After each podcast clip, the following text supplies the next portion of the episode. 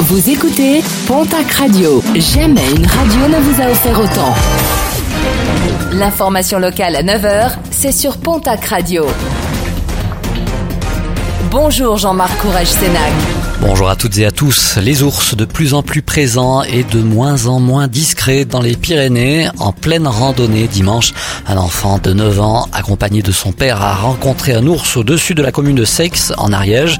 L'occasion de le filmer. Un second ours a également pu être pris en photo quelques minutes plus tard. Et à Larens cette fois-ci, deux ours ont été observés dimanche. Il pourrait s'agir de Sorita accompagné d'un ours mâle. Quant à Claverina, sa dernière localisation remonte au 5 juin en À Mourinx, les salariés de Sanofi ont mené hier plusieurs débrayages. Ils réclament des créations de postes et la reconnaissance de l'exposition des salariés à des substances nocives. Une nouvelle assemblée est prévue demain jeudi. La suite des travaux sur l'A64, un chantier de rénovation de la chaussée à hauteur de l'échangeur de Soumoulou.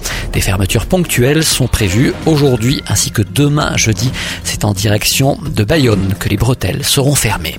Le chantier de déploiement de la fibre optique se poursuit dans les Hautes-Pyrénées. Plusieurs réunions d'information auprès des maires concernés sont prévues dans les prochains jours.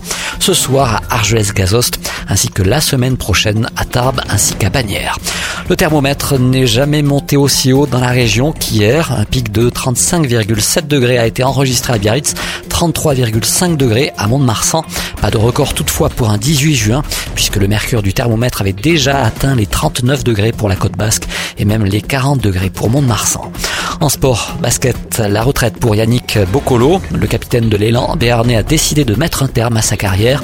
International à 92 reprises, le joueur qui portait les couleurs de Polak Ortez depuis 2014 fête aujourd'hui ses 34 ans.